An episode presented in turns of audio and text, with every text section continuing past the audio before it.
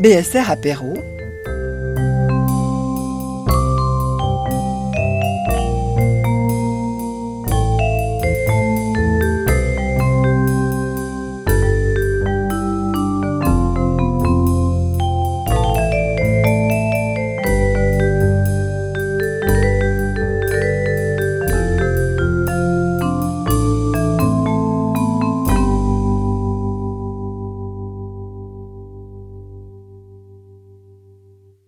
Je vais commencer par vous dire merci à vous de m'accueillir. Je suis très contente d'être euh, ici ce matin.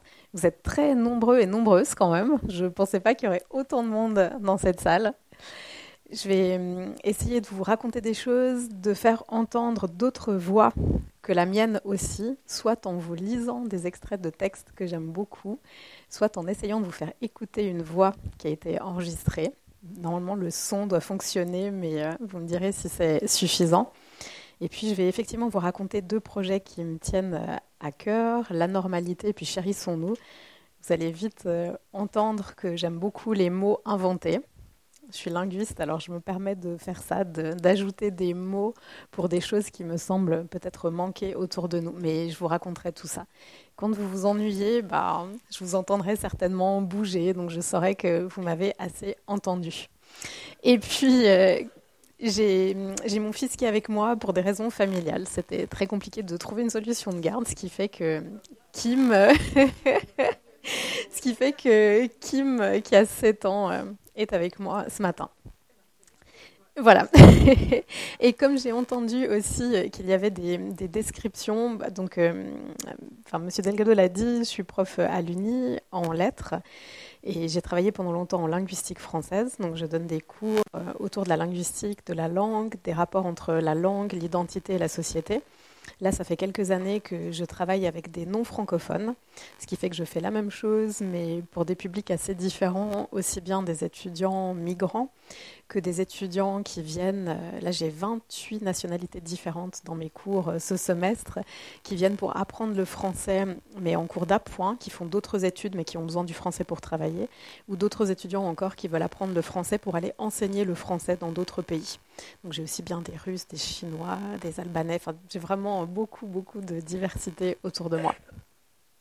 Et les thèmes qui me passionnent, c'est vraiment euh, les liens entre euh, le corps, l'identité, la société, les normes. Et puis je parle aussi beaucoup de féminisme. Et donc je reviens à cette idée de description. J'ai entendu que quelqu'un me décrivait. Donc j'ai effectivement des jeans pleins de trous un pull plein de fleurs et j'ai aussi beaucoup de tatouages sur moi. Et dans mes tatouages, comme c'est un sujet que j'aborde dans le dernier livre, j'ai beaucoup de symboles assez joyeux et qui relèvent des contes. Je suis fascinée depuis toute petite par Alice au pays des merveilles, ce qui fait que sur moi j'ai un lapin, un flamant rose, des roses peintes par des jardiniers, donc avec des gouttes rouges qui tombent. Donc c'est plutôt des symboles positifs avec des oiseaux messagers d'amour aussi, mais j'ai les bras un peu couverts de couleurs et de tatouages. Ce qui fait dire à certains que j'ai pas tellement l'air féministe comme ça, mais je vous laisserai vous faire votre opinion euh, une fois que je vous aurai raconté des choses. Comme ça, les présentations sont faites. Et puis je serais ravie que vous interveniez après. C'est toujours beaucoup plus sympa s'il y a de l'échange que si je raconte les choses toute seule. Ça, c'était pour commencer. Je vais commencer par vous lire une phrase euh, d'une anthropologue que j'aime beaucoup, Françoise Héritier, qui va un peu lancer la thématique. Donc c'est une phrase qui est tirée d'un livre qui s'appelle Le sel de la vie. Le monde existe à travers nos sens avant d'exister de façon ordonnée dans notre pensée, et il nous faut tout faire pour conserver au fil de l'existence cette faculté créatrice de sens.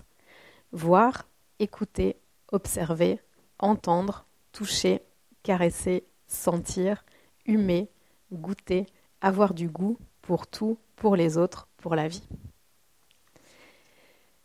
Je vous ai dit que j'allais commencer par euh, la normalité, et effectivement, le mot est écrit en un seul mot et en majuscule. C'est un ami artiste euh, qui a eu cette idée parce que je voulais parler des normes. Je me suis toujours demandé, moi, si j'étais plutôt normale ou plutôt anormale, et j'ai toujours attiré les gens qui étaient plutôt pas normaux. Ce, qui était dans les marges euh, brillait toujours plus que ce qui ne l'était pas. Et puis un ami artiste, Anthony Banvart, qui est entre autres plasticien, mais qui fait aussi de la poésie. On cherchait des titres, et puis moi j'avais normal, point d'interrogation, ou alors anormal avec des tirets, enfin tout était moche, très clairement. Et puis il m'a dit non, non, mais on met tout en majuscule et on dit la normalité. Comme ça, ça circule dans tous les sens et on fait plus de catégories entre normal, pas normal. Mais les normes circulent dans la société, dans les discours. Donc si on colle tout en majuscule, on arrête de se demander qui est normal ou pas. Et puis on montre cette circulation et on montre bien qu'il y a un continuum entre ce qui est plus ou moins normal et que ça dépend toujours des normes. Donc c'est pour ça que depuis, j'écris la normalité avec des grosses fautes d'orthographe, tout en majuscule et tout collé. Donc beaucoup de mes recherches se focalisent euh, là-dessus, sur les normes et les discours les normes de sexe, les normes de genre, les normes aussi autour de la langue française. L'étiquette bon français me fascine aussi depuis que je suis toute petite. C'est quoi le bon français et qui estime avoir le droit de pratiquer ce bon français? Qu'est-ce que ça représente? Je me suis aussi questionnée sur ma propre normalité, comme je l'ai dit. J'avais des goûts qui étaient bizarres. Toute petite, il n'y a rien qui allait ensemble. J'aimais les trucs de filles, mais aussi les trucs de garçons. Je construisais des garages en Lego avec mon papa qui était garagiste, mais en même temps, je ressemblais vraiment à une fille tout ce qui enfermait dans des boîtes m'agaçait. Donc ça a commencé très tôt, ce questionnement. Donc j'ai voulu vraiment trouver des outils dans mes études et la linguistique et l'analyse des discours, c'est vraiment idéal pour ça, pour comprendre tout ce qui était fiction naturelle chaque fois qu'on dit c'est comme ça et qu'on fait remonter à la nature, c'est par nature que les femmes doivent faire ci, c'est par nature que le français doit être parlé comme ça. Je me suis dit on va trouver des outils pour aller déconstruire tout ça, montrer qu'il y a beaucoup de choses qui sont idéologiques, beaucoup de choses qui sont politiques aussi, et puis aller dénaturaliser tous ces discours sur les normes. Donc l'idée, c'est de vraiment euh, tout soumettre au doute, douter de tout. C'est un principe euh, qui euh, me fait bien m'entendre avec des neuropsies, avec des anthropologues, mais le doute est quelque chose qu'on partage aussi avec des amis philosophes. J'ai essayé de comprendre comment les normes agissaient dans nos actions, comment on était conditionné depuis tout petit par les normes, mais comment nous aussi on avait une action sur les normes, comment dans l'autre sens on pouvait faire bouger certaines normes, pas tout seul, et comment on pouvait déstabiliser les choses pour gagner en marge de liberté et en espace de manœuvre quelle que soit euh, notre situation sociale, politique, euh, économique, notre détermination en termes de genre, de classe ou de race. J'utilise le terme race parce que les études décolonialistes continuent à l'utiliser, ce terme. Mais quelle que soit notre détermination socioculturelle, on a un petit espace qui nous permet d'avoir un peu plus de liberté. Donc je me suis dit, il faut trouver comment aller travailler sur ces éléments-là. Là aussi, j'ai envie de partager avec vous une citation d'un article que j'ai lu euh, récemment. Donc celui-ci, je ne l'avais pas lu au moment où j'ai écrit La normalité, mais qui me semble vraiment bien résumer euh, ce point de vue sur les normes. C'est un article qui a été écrit entre autres par Fabienne Brugère, qui euh, est philosophe, mais qui parle beaucoup des éthiques du care. Les éthiques du care, c'est les éthiques du soin. Donc c'est très utilisé dans les relations entre médecins et patients, par exemple, mais je pense qu'on peut aussi utiliser cette philosophie pour les relations entre profs et élèves, ou même euh, entre nous. J'y reviendrai après. Donc je vous lis euh, cette, cette citation. Il n'existe pas de fondement culturel des normes, pas plus qu'il n'existe de fondement naturel des vies. Il en résulte une indécision ontologique pour le sujet, qui est contraint à faire son nid dans l'arbre des normes, mais qui peut aussi en assurer la dispersion, faire proliférer les rhizomes. D'un côté, la norme a une efficacité pratique particulière, elle règle les vies, prélève les régularités, les comportements. D'un autre côté, une norme n'est posée que pour autant qu'elle peut être contestée de l'intérieur d'une vie, introduisant dès lors au problème du hors norme. Et pour moi, ça résume bien cette idée de l'anormalité. Il y a des, normes. C'est impossible de vivre hors normes.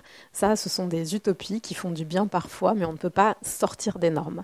Par contre, on peut comprendre comment elles fonctionnent.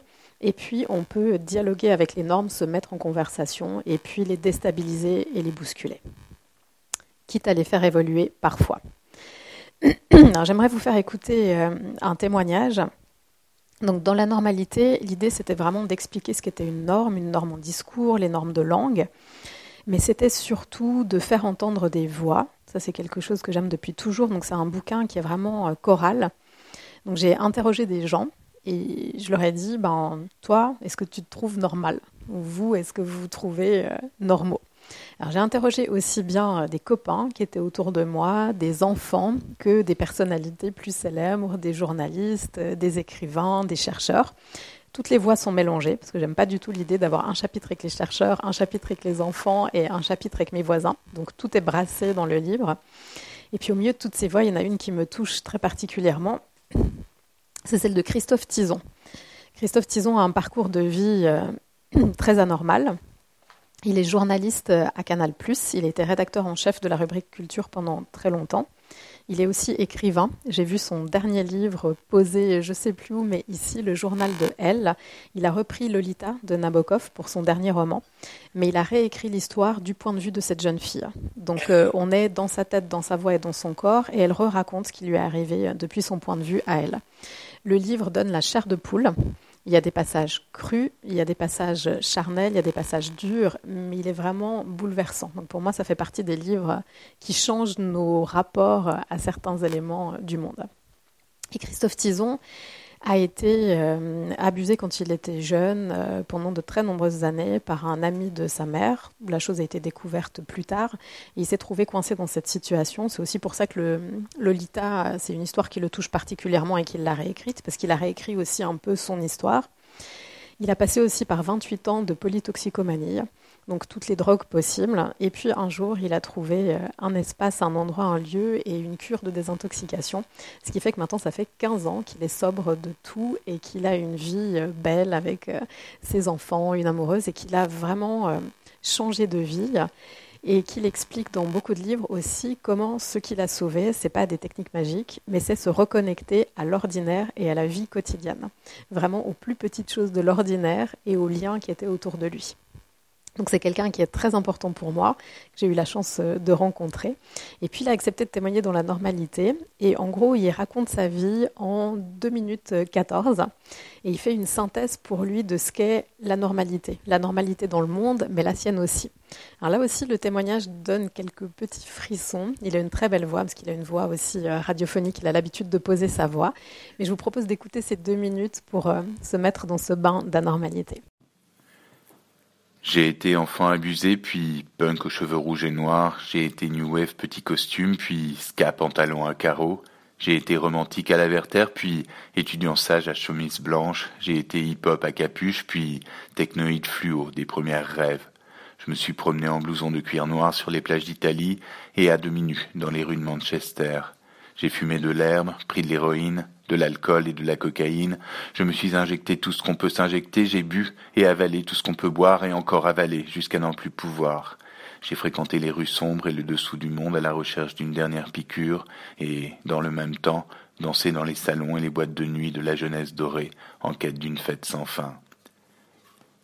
J'ai eu de l'argent, j'ai été endetté, j'ai habité chez moi et chez les autres, j'ai été menteur et honnête, voleur et généreux, j'ai follement aimé Nietzsche et Pascal, les feux les plus contraires, Proust et Bukowski, Franz Hals et James Turrell. J'ai été père attentif et négligent, mari fidèle, mari infidèle et amant sans faille. J'ai été interné en hôpital psychiatrique, diagnostiqué psychotique, puis j'ai arrêté les drogues et l'alcool et pris le monde en plein visage, et je l'ai enfin aimé. Oui, j'ai été tout ça, je ne cache rien, et je ne renie rien.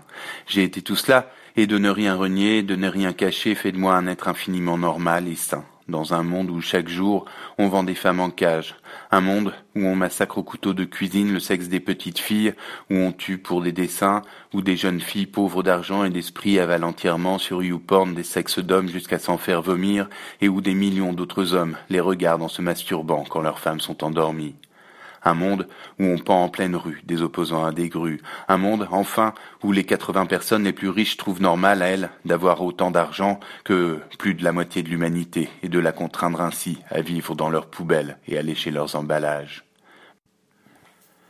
Bref, je suis fait de bien et de mal, de folie et d'excès, de sérénité et d'élan de bonheur et je suis normal. Je vous ai imposé un témoignage euh, un peu fort. mais qui est sublime. Et si je me permets de le faire écouter, avec l'autorisation évidemment de Christophe Tison, déjà je trouve que sous sa voix, c'est évidemment plus beau que si je l'avais lu. Mais en plus, Christophe Tison est maintenant vraiment désormais du côté euh, de la joie et du partage, ce qui fait que c'est beau de voir une vie résiliente aussi. Et puis, euh, ce qu'il dit, j'ai pris le monde en plein visage et je l'ai enfin aimé. Se, vérifie et pour moi c'est vraiment un des messages, enfin ça fait partie de ces messages qui peuvent sauver des vies parce qu'on voit comment on peut euh, reconfigurer les choses. Et puis il conclut très bien en disant je suis normal. Après avoir écrit ce bouquin sur les normes, je me suis dit, bon, maintenant j'ai compris à peu près comment ça fonctionne. J'ai vu aussi qu'on pouvait euh, détricoter des normes, les redistribuer, mais ça suffisait pas, parce que mon projet, il restait très théorique. Après, j'avais envie d'un message qui soit plus partageur. Je me suis dit, bon, on va passer à l'étape supérieure. Après la normalité, ça restait aussi très académique. L'autre chose qui me fascine, c'est le corps on doit tous faire quelque chose de notre corps dans cette société. Il est extrêmement soumis à des normes. Il est extrêmement étudié. Toutes les disciplines de la Terre ont des choses à dire sur le corps. Il est défini en sociologie, en anthropologie, en philosophie, en médecine. De partout, le corps est défini.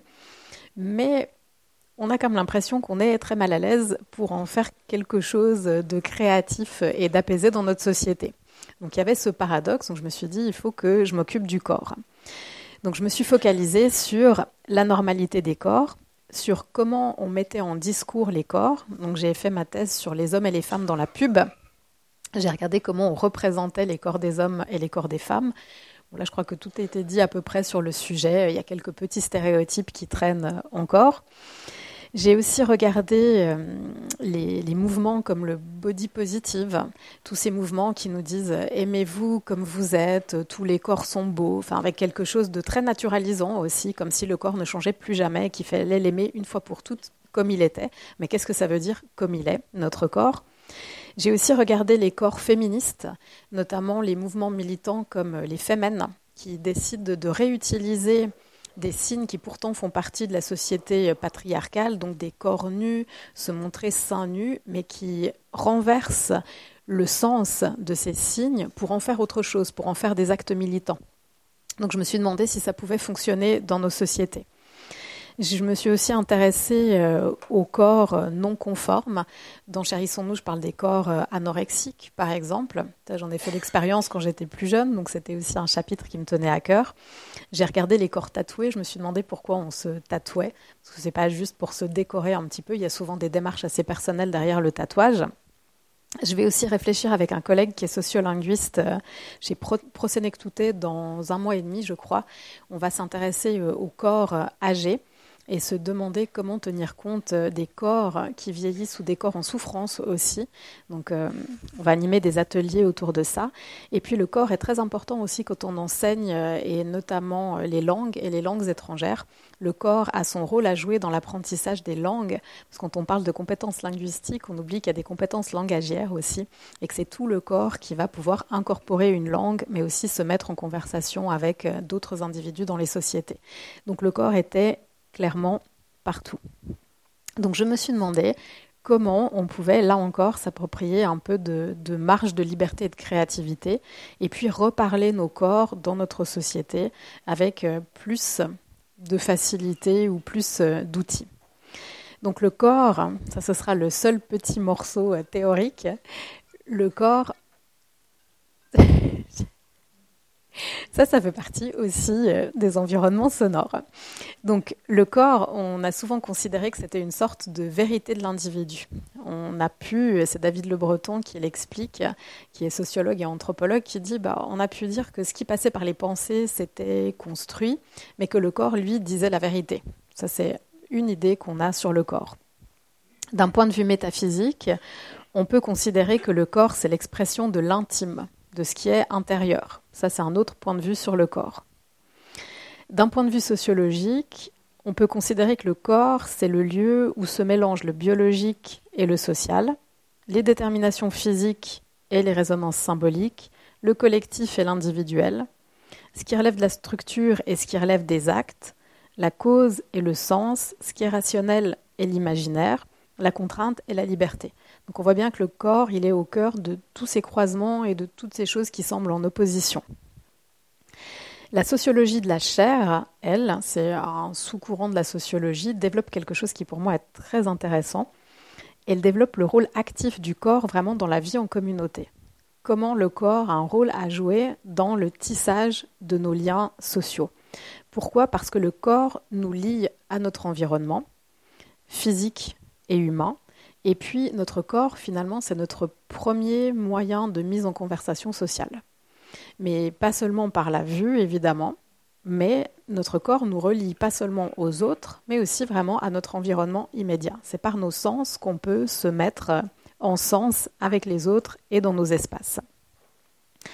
Donc, pour toutes ces raisons, le corps, c'est le plus riche moyen d'intégration des données du monde qui nous entoure, et puis c'est contre lui que se frotte la vie. Je me suis dit que ça suffisait pour essayer d'écrire un bouquin autour de ça. Pour ces rapports entre le corps et l'environnement, je vais vous lire euh, un tout petit passage d'une interview dont chérissons-nous, j'ai interrogé un neuroscientifique assez dingue, jeune, fou, mais passionnant, Albert Moukaïber.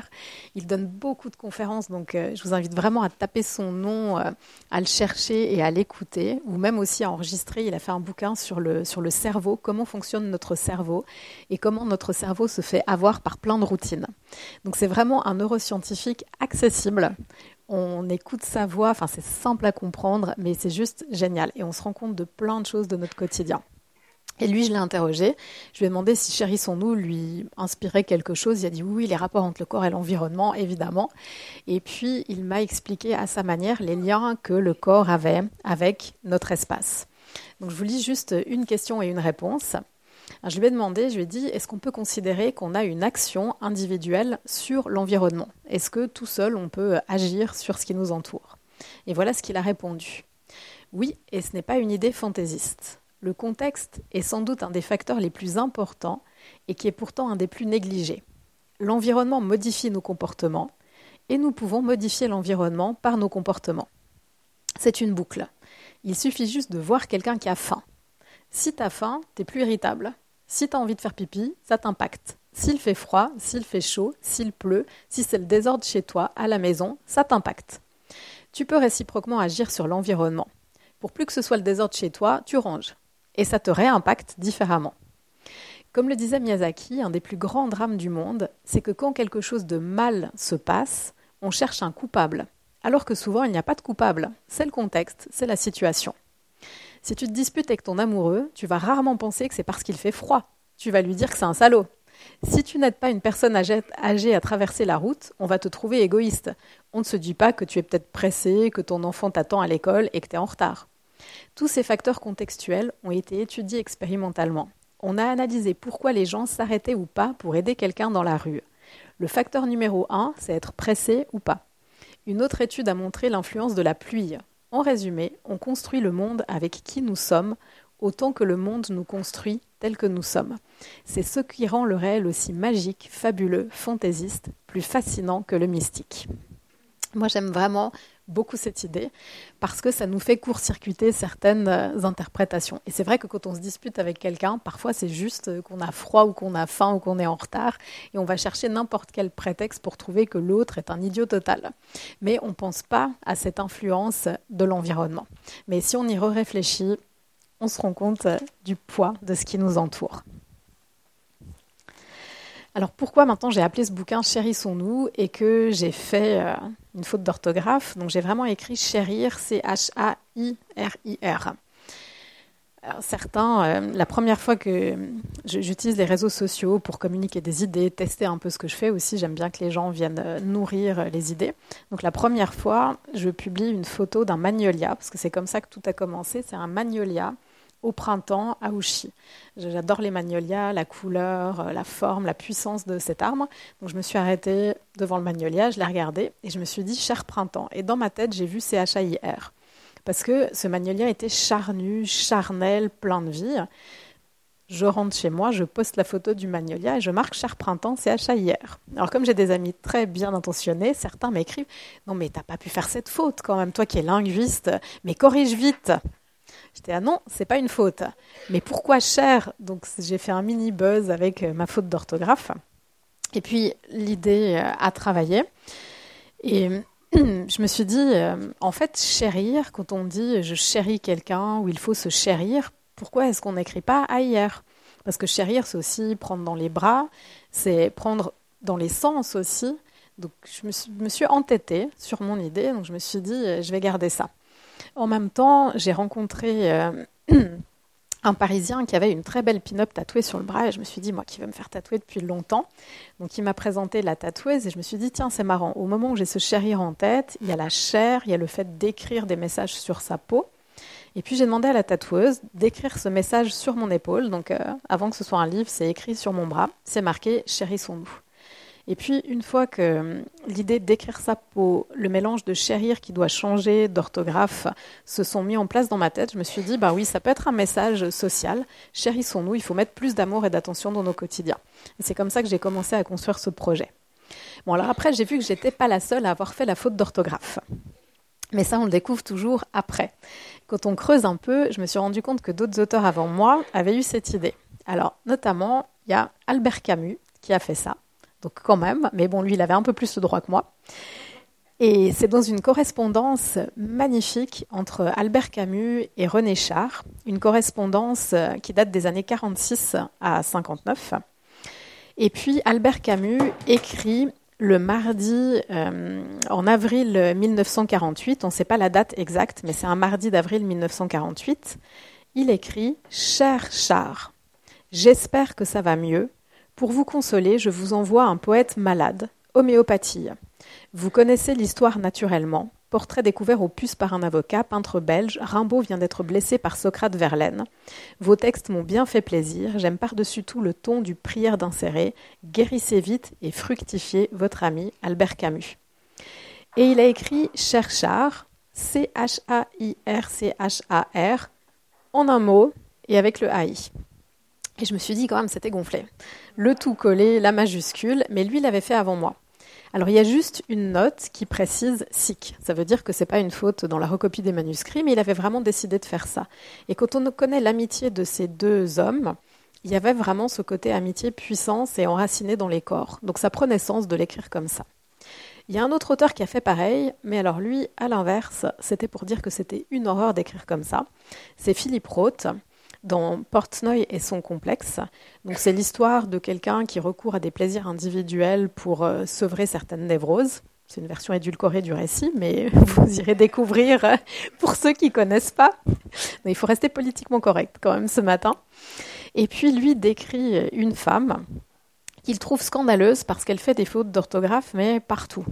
Donc il se moque de petits billets qu'elle laisse, et notamment d'un billet où cette femme a marqué Chère Lucie, voulez-vous laver par terre dans la salle de bain sans oublier le dedans des fenêtres Marie-Jeanne?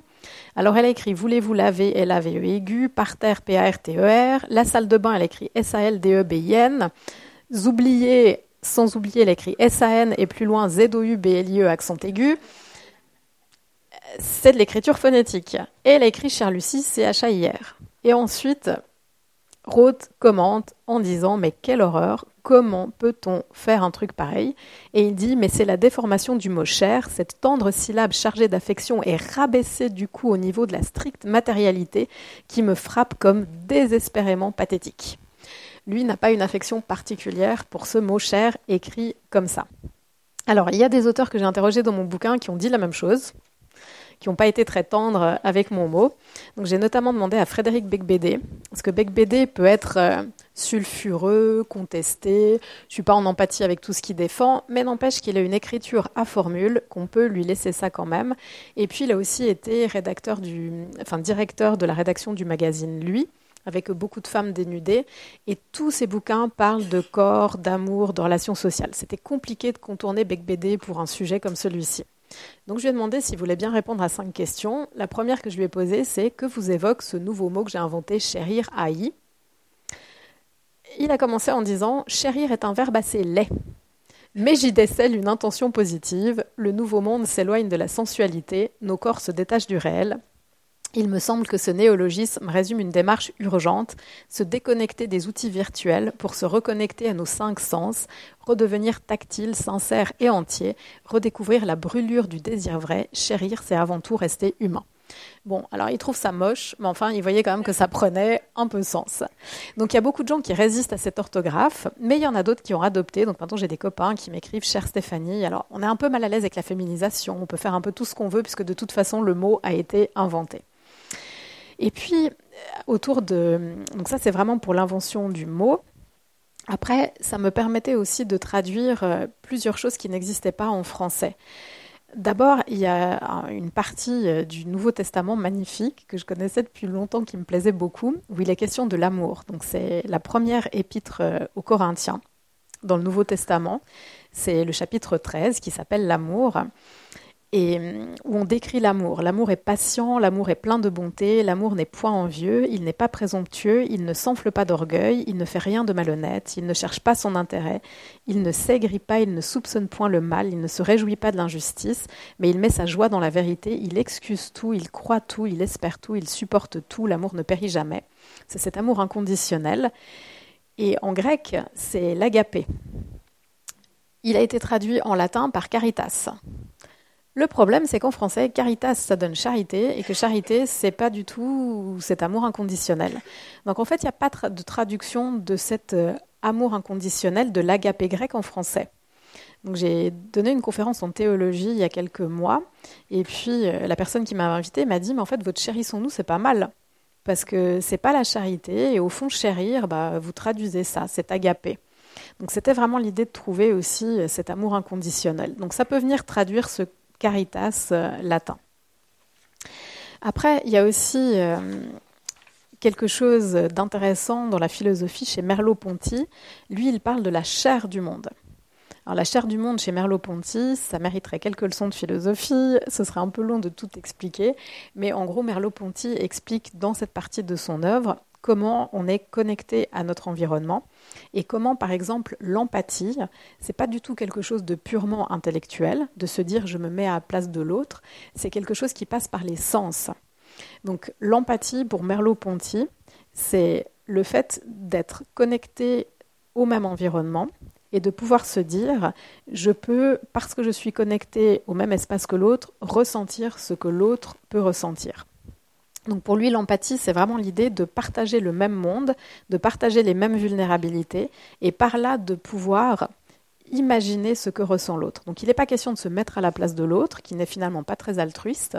C'est même quelque chose qu'on conteste dans les définitions contemporaines de l'empathie. C'est pas non plus déplacer son point de vue, parce qu'il n'est pas question d'intellectualiser, mais c'est vraiment pouvoir déplacer son point de sentir. Donc il y avait ce concept de chair du monde qui pouvait aussi se rapprocher de chérir chez Merleau-Ponty. Je vous lis sur Merleau-Ponty parce que ça vaut vraiment la peine de creuser plus, mais il y a une auteure qui s'appelle Agathe Zielinski qui elle aussi s'intéresse aux éthiques du care, du soin, qui résume vraiment en deux petites citations euh, le principal autour de cette chair du monde. Et c'est mieux dit sous sa voix que si je vous fais un résumé très long. C'est dans le monde que je rencontre autrui, c'est à partir de l'expérience du monde que je suis susceptible de comprendre les vécus d'autrui. Je n'ai pas accès à l'intériorité d'autrui. Il n'y a pas d'intériorité pure, pas de conscience qui ne soit façonnée par le monde, pas d'identité subjective sans corps. C'est au niveau du corps vécu, du corps en prise sur le monde et exposé au monde, que peut avoir lieu la reconnaissance d'un comportement.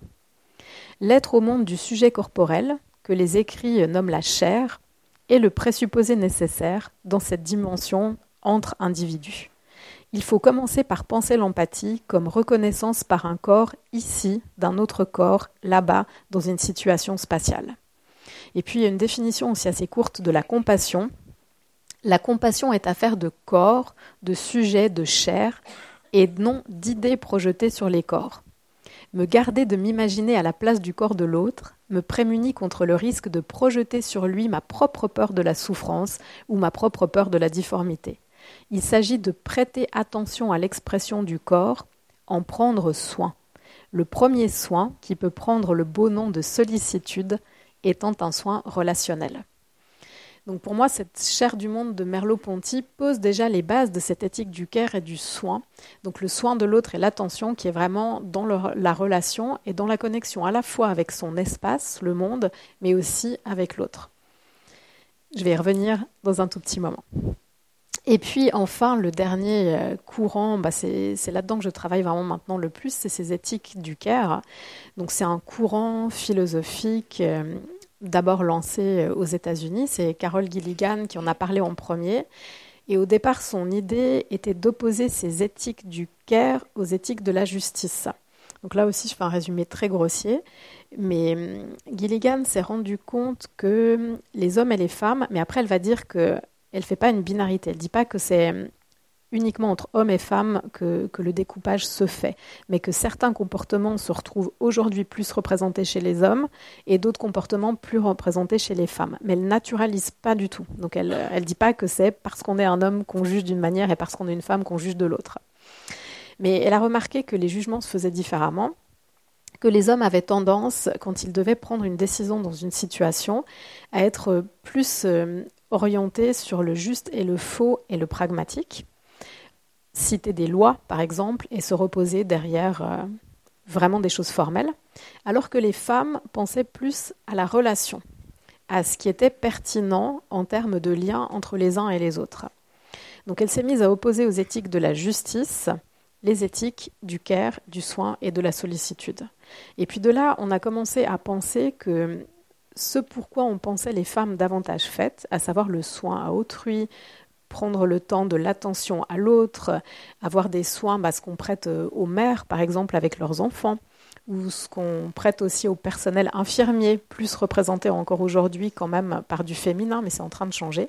On s'est dit qu'il fallait vraiment revaloriser toutes ces qualités qu'on prêtait aux femmes, et puis considérer qu'elles ne devaient pas justement être réalisées que par les femmes, mais qu'elles devaient être universalisées.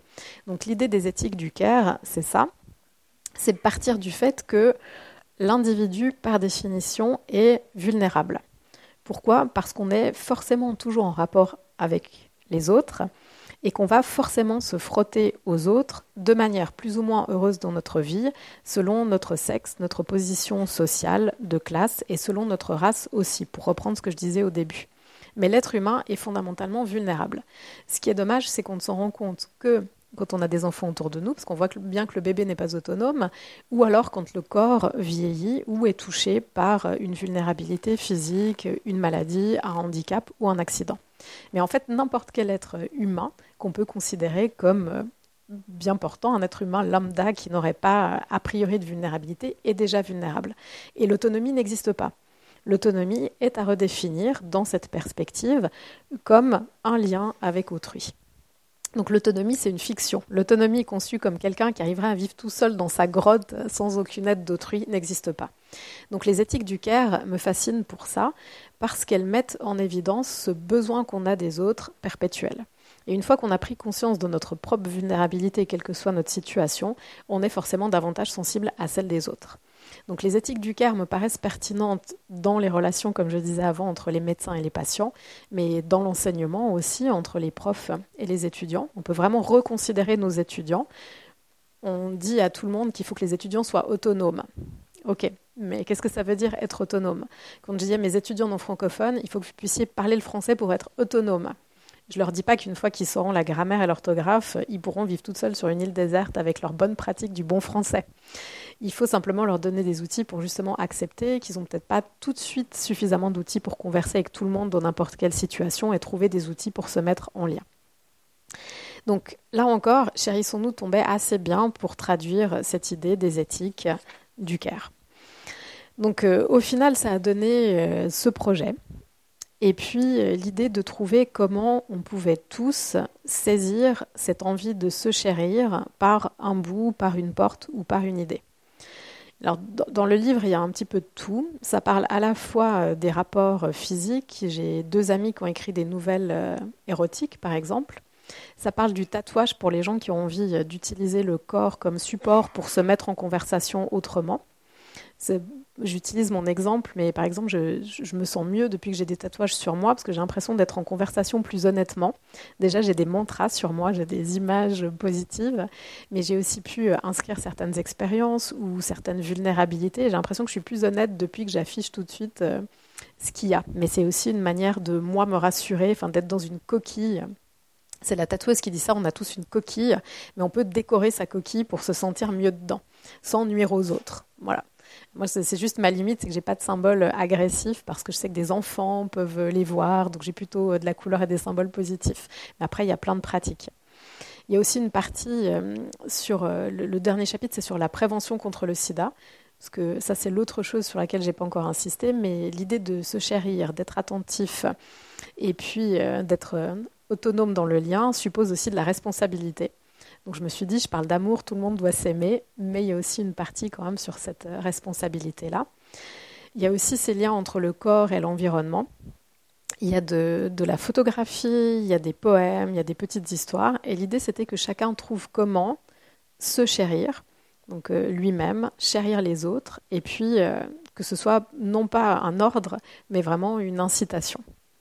Alors, je vais essayer de vous lire une petite histoire qui est dans le livre aussi, c'est une petite nouvelle, pour vous montrer une situation où un personnage qui s'appelle Alice ne se chérit pas forcément, mais comment elle va essayer de s'en sortir euh, quand même. Donc ça, c'est pour euh, lire un peu de fiction, pour changer un tout petit peu. Donc euh, Alice, c'est un dessin d'un personnage, alors je le montre quand même, mais je vais le décrire un tout petit peu. C'est une Alice un peu clivée, partagée. Elle a un côté plein de cœurs et de couleurs et de fleurs. L'autre côté, plus sombre et noir. Il y a toujours un lapin qui vient lui faire un peu d'air avec un éventail. Et puis elle s'appelle Chère Alice, c'est H-A-I-R. Voilà. Il y a une citation de Pérec au début. J'ai beaucoup voyagé au fond de mon lit, j'emportais pour survivre des sucres que j'allais voler dans la cuisine et que je cachais sous mon traversin. Parenthèse, ça grattait. La peur, la terreur même étaient toujours présentes malgré la protection des couvertures et de l'oreiller. Alors cette Alice, vous allez voir que sa vie se règle en trois temps. Donc je vous lis rapidement les trois temps. Alice enfant est encore là, et là encore peur, peur de ne plus briller assez pour qu'on la voie. Et si je ne savais plus rien à la rentrée, et si je n'étais plus la première de la classe? Et la peur des cris. Elle se met en boule, elle colle son oreille contre la porte, et elle sent quand ça va commencer, elle prie pour que ça s'arrête. Elle a peur que si maman crie trop fort, papa parte pour toujours. Elle a la boule dans le ventre quand elle le cherche dehors avec maman. Et elle sent que maman n'arrive pas à vivre avec lui ni sans lui. elle pleure souvent, elle se blottit contre son chien, elle lui raconte tout. Tu me comprends, toi. Elle a peur de ne plus suffire, elle a peur de ce qui va lui arriver malgré elle. Tu pourras bien faire ce que tu veux, tu finiras comme moi. Elle cache des biscuits dans son lit, des biscuits de Noël, juste un tchac. Elle les mange par petits bouts, le meilleur pour la fin, celui au chocolat. Elle n'aime pas celui à la cannelle, mais elle le trouve intéressant. Elle le mange en avant-dernier. Elle a tout le temps mal au ventre, ça la prend à l'école, au restaurant, dans son lit. Elle a besoin qu'un médecin la rassure. Elle se demande sans cesse ce qui va arriver si. Elle croit aux promesses de papa. Jurez sur ta tête, je rentre ce soir. Elle y croit chaque soir. Elle se demande ce que papa fait dehors. Elle a le cœur qui tape si fort quand elle a peur. elle prie parfois devant la fenêtre de sa chambre pour que papa revienne. Elle a toujours peur des conséquences. Si maman crie trop fort, papa rentrera pas. Alice a peur pour maman. Elle a peur de mourir sans maman. Elle ne sait pas comment avoir des amis. Elle doit être jolie. Tu vas pas sortir comme ça quand même. Elle rêve de lâcher ses cheveux. Elle n'ose pas davantage lâcher ses mots de peur que tout soit pire. Elle écrit souvent, dialogue avec quelque chose en elle qui prend toute la place et ne trouve pas la sienne. Elle rejette le désir, elle rêve de l'amour qui sauve, elle croit le trouver un après-midi dans un café, elle ressent l'élan, à bientôt peut-être. Il la voit, elle vit, elle danse, elle aime, elle apprend leur corps, ils partent en vacances, mais elle se divise. Ne pas laisser maman. Tu m'appelles dès que t'arrives. Et lui est déjà libre. Il part pour six mois. Elle ne s'en ira plus de chez maman. Elle fait un régime, elle est forte, elle ne mange qu'un petit pâté à la viande et un yaourt, puis elle ne mange plus que la moitié du pâté. Elle laisse aussi le yaourt. Elle remplit quand même son assiette, mais elle jette tout discrètement ne plus gonfler. Elle ne boit plus que du lait, elle mincit, papa le remarque, elle nie, il n'avait qu'à voir le reste. Elle est fière, elle est détachée, elle ne veut pas attendre un amour comme elle attend papa. Elle est maigre, elle fait un peu honte à maman, mais un pull au moins. Alice a un peu moins peur, elle ne se voit plus, Alice a un peu plus peur, elle voit sa chair glacée dans une baignoire brûlante. Deuxième chapitre, Alice a grandi.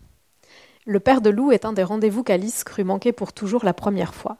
Mais la seconde, trois ans de silence plus tard, il comprit qu'il fallait tomber pour deux les précautions oratoires. J'ai envie de jouir utile. Alice sut dans l'instant et confirma dans un soupir la place dans son ventre. Moi aussi je désire un enfant de toi. L'amour fit taire six mois distorsion et désaccord. À part des contractions espiègles, rien n'aurait pu aller mieux dans ce nouveau monde possible. Mais pleine dedans, Alice commença à se sentir vide autour. Elle gagna bien sûr une ou deux amies de fortune, si ravie de ses maîtrises perdues. Tu verras, ça passe. Et puis, t'es si radieuse, ma chérie. Tiens, je t'ai apporté un guide des prénoms. Elle éluda, et elle chérit la nouvelle vie tant qu'elle put sur des airs chauds et rugueux dans un salon froid et lisse. Même alité, ça dansait dans sa tête. Souvent en boule dans l'annexe désaffectée de leur appartement affecté, elle n'eut cependant jamais plus envie à la fois de vivre et que ça s'arrête. Elle accoucha de Lou, l'allaita. Elle s'accommoda de moins en moins bien de la conception imposée, clé en main et monocorde, de la parentalité. Elle pleura, hurla, se liquéfia en dedans, mais continua à serrer sans relâche, de tendresse, cette vie contre elle pour qu'elle reste en dehors. Elle entreprit de raccommoder les voix. Je sais plus comment t'aimer, aide-moi, je déborde. Alice fit descendre de sa tête à ses entrailles la réponse qu'elle eut l'instinct de recopier à chaud pour ne pas oublier qu'elle ne l'avait pas fantasmée sous effroi. Offrir aisance et sécurité, c'est une preuve de générosité. Nous mettre à l'abri, c'est une concession. Il y a des intérêts supérieurs. Dans quelques années, on vivra dans un confort parfait. Il n'y aura plus de soucis, ce sera bon jusqu'au bout. Si je meurs, j'ai prévu que Lou soit hors de danger. J'aimerais qu'elle soit confortable, même si je ne meurs pas. Mais pour ça, je dois encore m'investir un certain temps avec ton soutien. Ce que tu ne comprends pas. Tu ne penses qu'à la joie. Tu ne te projettes pas. Ta priorité, c'est ta satisfaction immédiate. Tu n'arrives pas à concevoir que Lou, un jour, aura des besoins, qu'elle aura envie d'un jardin, d'une maison. Je me bats pour qu'elle puisse vivre dans de bonnes conditions. Tu ne vis pas dans la vraie vie. Je ne peux pas maîtriser en plus de mes contraintes professionnelles tes contrariétés personnelles. Est-ce trop te demander que de toujours mettre en perspective tes occupations et mes devoirs Tu peux toujours te plaindre à tes amis, mais avec moi tu auras un accueil plus mitigé. Tu as le droit de dire que tu as beaucoup de choses à faire, mais il faut que tu gardes à l'esprit qu'en comparaison, j'ai infiniment plus de responsabilités et que mon écoute ne peut être que sélective et pondérée par rapport à ce que j'endure. Alice prit ses jambes, ses doutes, ainsi que Lou à son cou, et brisa le mirage. Il y a une citation de David Fuenkinos dans La délicatesse. En général, les Alice rencontrent facilement des hommes. Et Alice s'est émancipée après tout ça. Et puis, elle s'est mise à écrire plutôt des poèmes. Donc, je vous en lis juste euh, un seul. Baiser emportant, Alice ainsi loin du caprice, fut-il d'importance, je t'aime posé par le futé lapin. Alice folle se sachant folle, puisque Alice sous des fantaisies et fleurs turquoises, mise au rouge d'imposture libre, et Alice de se désapprendre.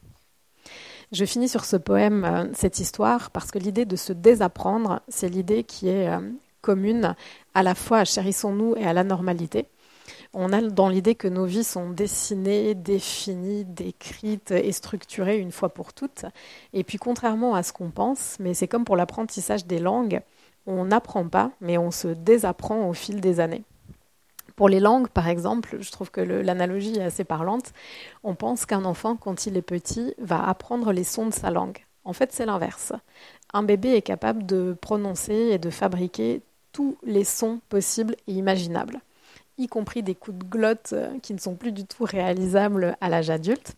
On était dans les laboratoires de langue en linguistique et on devait les refaire ces coups de glotte, c'était mais impossible. L'enfant peut tout faire, sauf qu'il se rend compte que certains de ces sons ne lui servent à rien, qu'il n'obtient ni l'attention des gens qui sont autour de lui, ni à manger, ni rien du tout.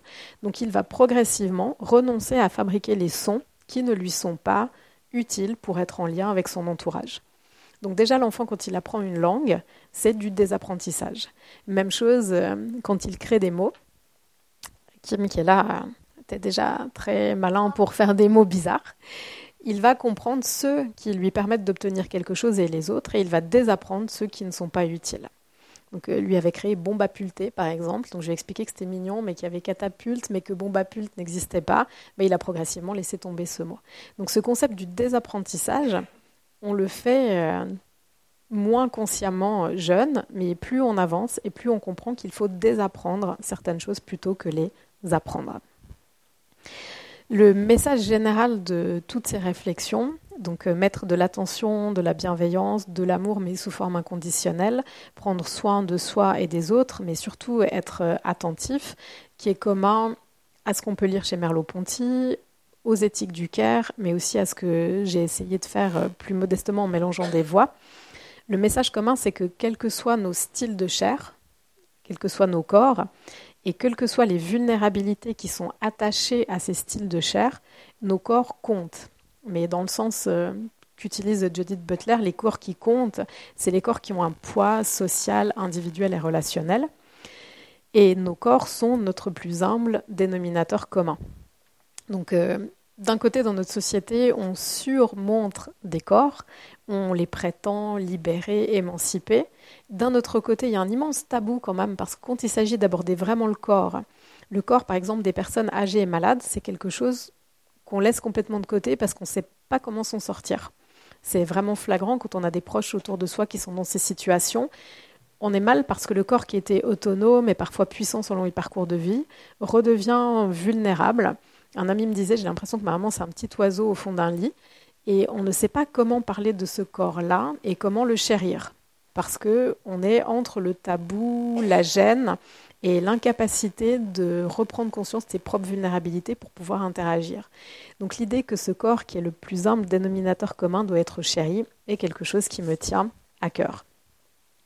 Et puis, euh, pour, euh, pour terminer, donc si j'ai vraiment entériné et que j'aimerais bien que ce chérir reste et qu'on l'écrive comme ça, c'est parce qu'il fonctionne finalement assez facilement. Son sens global est quand même calqué sur chérir avec le E accent aigu plus traditionnel, aimer tendrement, avoir beaucoup d'affection, s'attacher ou être attaché à, attacher une grande valeur à quelque chose. Donc il a les mêmes valeurs que son homophone, l'attention, le respect, la bienveillance. Donc ça fonctionne quand on l'entend, d'ailleurs on ne fait pas la différence. Et puis le fait de l'écrire avec l'AI permet de mettre le corps au cœur de ses réflexions, donc ça pour moi c'est un plus. Mais ça permet aussi de l'éloigner du commerce et de la cupidité, parce que le cher CHER, c'est aussi ce qui touche au prime, à la valeur marchande.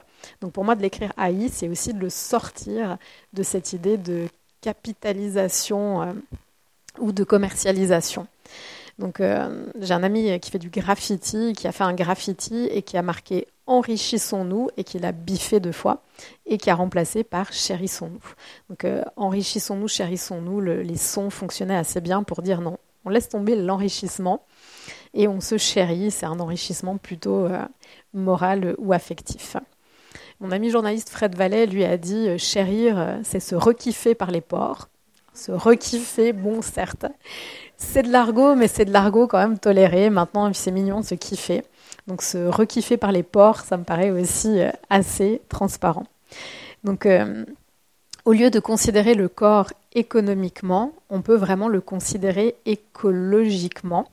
Et ça, c'est un autre chercheur qui est sociologue, mais qui se mêle pas mal de neurosciences, qui s'appelle Bernard Andrieux, qui a écrit un essai qui s'appelle Sentir son corps vivant. C'est un petit traité d'émerciologie. Ça a l'air très compliqué comme ça, mais au fond, il parle juste des rapports entre le corps et l'environnement. Et il dit c'est en transformant la conscience des pratiques du corps des individus qu'on transformera l'écologie du monde. L'idée est d'expérimenter en situation des modifications de pratiques sensorielles. Pour sentir différemment son environnement, il faut consentir à se déroutiniser pour faire émerger dans son corps vivant d'autres modes d'existence, de déplacement et de relation. Et là encore, cette idée-là, ben, on pourrait l'appliquer euh, à Alice, qui était un peu coincée dans son corps jeune, qui se retrouve euh, en même temps coincée et pas coincée quand elle attend un enfant, mais elle décide quand même de se reconfigurer et de prendre ses doutes, ses jambes et puis Lou à son cou pour sortir des routines et du conformisme, et puis plutôt aller s'évaler dans la poésie et puis euh, le lapin d'Alice. Donc on voit comment elle s'est aussi reconnectée à son corps au fil des chapitres, et puis qu'elle a pu aller vers quelque chose de plus chérissant. Donc c'est voilà pour l'idée euh, globale. Et puis pour euh, terminer cette présentation, parce que je crois qu'il y a un apéritif après qui m'a l'air aussi assez chérissant. Comme c'est quelque chose qui est très euh, à la mode aussi comme thème, les éthiques du Caire parlent d'altruisme et l'altruisme il y a des conférences partout dans tous les domaines sur l'altruisme. Donc il faut faire attention aussi à pas tomber dans le coaching qui vous dit que tout le monde va devenir bon dans le meilleur des mondes possible. Ça signifie pas du tout se chérir, euh, oublier d'être euh, en colère, ne pas être désagréable parfois. Donc euh, les éthiques du cœur disent pas du tout ça. C'est justement reconnaître ses vulnérabilités et dans les vulnérabilités, il y a les failles, il y a les incapacités temporaires à trouver de la joie. Moi, je fonctionne à la joie, qui me pourra en témoigner, mais enfin, parfois, on n'est pas joyeux le matin, on est de mauvaise humeur. Et se chérir, c'est aussi ça. C'est prendre ce package-là et puis euh, le traiter. Donc, l'altruisme contribue néanmoins à maintenir les sociétés en santé. Ça permet vraiment de capitaliser des énergies pour les moments où on a le plus besoin. Et puis, euh, mon idée, et je finis là-dessus, c'est que chérissons-nous, c'est pour ça qu'il y a le nous c'est qu'il faut vraiment mélanger ses voix, mélanger les énergies. C'est pour ça que j'écris jamais mes bouquins toute seule, qu'il y a toujours des copains dedans, euh, mon fils qui a aussi fait des dessins dedans. Mais l'idée vraiment de se mettre en lien et puis euh, de brasser nos énergies, quitte à être en désaccord. Je suis pas toujours d'accord avec les gens qui participent euh, à mes bouquins, mais la conversation sociale aussi, c'est ça. C'est ne pas concevoir le féminisme toutes et tous de la même manière, mais c'est pouvoir dialoguer et converser. Donc pour moi, le, se chérir, c'est aussi prendre le temps d'écouter les voix qui sont autour de nous, de converser, de les mélanger et prendre le temps du désaccord avec euh, ces voix plutôt contradictoires. Donc là, je suis assez tentée de finir par dire que on peut aller se chérir avec un apéritif, mais si vous avez des réactions, je serais ravie, ou des questions, ou des, partages. Je vous remercie beaucoup pour euh, l'écoute.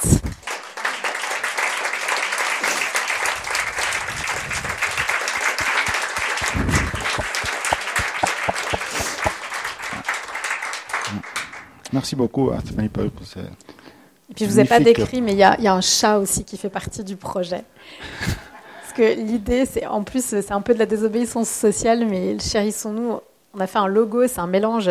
Moi, j'ai le chat d'Alice qui est dessiné sur moi. J'ai demandé à la tatoueuse de refaire ce chat, mais qui porte une petite peluche dans les bras. Alors le chat a quand même des longues dents, ce qui fait qu'il est un peu angoissant, mais ça peut être un peu nous, parce qu'on chérit, donc on tient comme ce, ce, peluche ne tombe pas, donc il est quand même chérissant, mais il a quand même un peu les crocs. Et dessus, c'est vraiment marqué Chérissons-nous, c'est l'écriture de Kim, qui, a un peu participé au projet. Et ces autocollants, j'en colle un peu partout. L'idée était que le message, soit un peu contagieux. Voilà, mais il y a un chat qui fait partie aussi euh, du projet, c'est le Cherry Cat, euh, le chat du Cheshire d'Alice, donc euh, on l'a rebaptisé le Cherry Cat. Au cas où vous voyez des autocollants traîner un jour par là, si j'en glisse euh, dans l'apéritif. Merci beaucoup. Est-ce qu'après cette magnifique présentation, il y a des questions, des, interrogations qui, se posent à vous? Profitez, posez des questions. Est-ce que quelqu'un. N'oubliez pas de dire votre nom. Daniel Schwartz. Euh, vous avez dit que vous donniez des conférences et vous avez un site web ou quelque chose où on peut vous, vous, vous suivre et, et, savoir où vous donnez ces conférences. J'ai adoré vous écouter, franchement. ça, mais vraiment adoré. Vous vous exprimez avec une telle aisance et, c'est clair et c'est, vous allez au but. Enfin, j'ai adoré. Donc, euh, voilà. Les, les, conférences, ça dépend. C'est dans des journées d'études parfois, mais je suis encore. Euh, pareil que c'est plus du tout à la mode et qu'il n'y a plus que les personnes euh, qui ont plus de, de 40 qui sont là-dessus, mais je suis encore sur Facebook.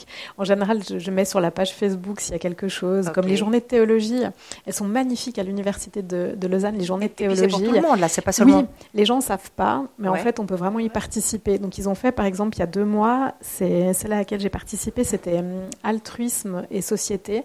C'était vraiment sur les liens. Il y avait des théologiens, des médecins, des, hum, des bénévoles, et la journée était sublime. Il y avait même des ateliers où on pouvait se demander, nous, comment on était altruiste avec notre environnement. Donc ça, par exemple, c'est des journées dingues. Bah oui, mais comment Alors, donc ma page Facebook euh, m'ennuie. Bon, ben alors, vous avez que, que Facebook. Euh, j'ai Instagram aussi. Hmm. Et oui, non, Facebook et Instagram. Euh, D'accord. Et sinon, j'ai un mail. Donc voilà, j'ai ah. mon adresse à moi. Vous pouvez me demander ce que je fais. je ferai un effort. Dire aussi que vous écrivez aussi dans les, dans les journaux, parfois, des, des articles. Oui, je chronique. Bah, j'ai arrêté de chroniquer, mais je chroniquais dans la région Nord-Vaudois, le journal d'Yverdon. Mais sauf qu'ils ont décidé que maintenant on devait chroniquer plus que sur la région Nord-Vaudois et son intégration dans le. Donc j'ai démissionné lâchement. Mais sinon, dans le matin dimanche, parfois, euh, oui. Puis, Mais sur Facebook, vraiment, je mets des petits textes aussi. Euh. Est-ce qu'il y aurait une autre question? Profitez. Ah non, mais sans micro. Non, Patricia, je voulais juste dire, ton chat, il est devant, en fait, il est sur l'ordinateur. Ah oui, il y a le chat sur l'ordinateur, c'est vrai. Oui, il y en a des collés partout, donc. Euh,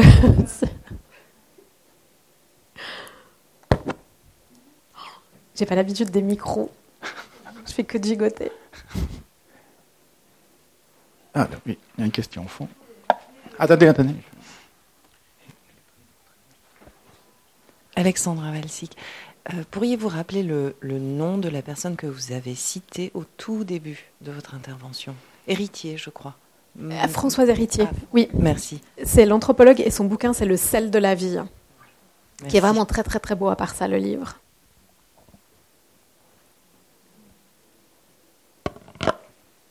Ah. Marc, il y a une question. Merci. Euh, Marc, euh, vous avez cité, puisqu'on en est à des gens qui ont vous que vous avez cité, vous avez cité Philippe Roth. Oui. Euh, Est-ce qu'il écrit en anglais normalement? Oui. Comment euh, le, le texte que vous avez euh, donné à propos de nettoyer la salle de bain, tout ça? Ou bien j'ai pas bien suivi? Alors, le, le texte, oui, à la base, il est en anglais. Et puis, c'est la traduction française qui permet de s'amuser avec euh, ce cher. Et en anglais, je ne sais plus le mot qu'il a utilisé, mais c'est le- le- la, même, euh, c'est la même coquille qui est utilisée. Mais c'est vraiment la version française qui permet de voir euh, ce cher. Donc, c'est plus le choix du traducteur que le choix de Rhodes. C'est vrai que j'aurais dû le préciser. D'accord, merci. Est-ce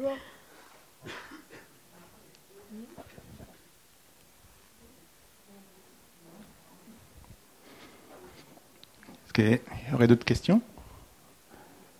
Je crois que les gens ont envie d'aller se chérir à l'apéro, mais bon, vous pouvez. Alors, euh,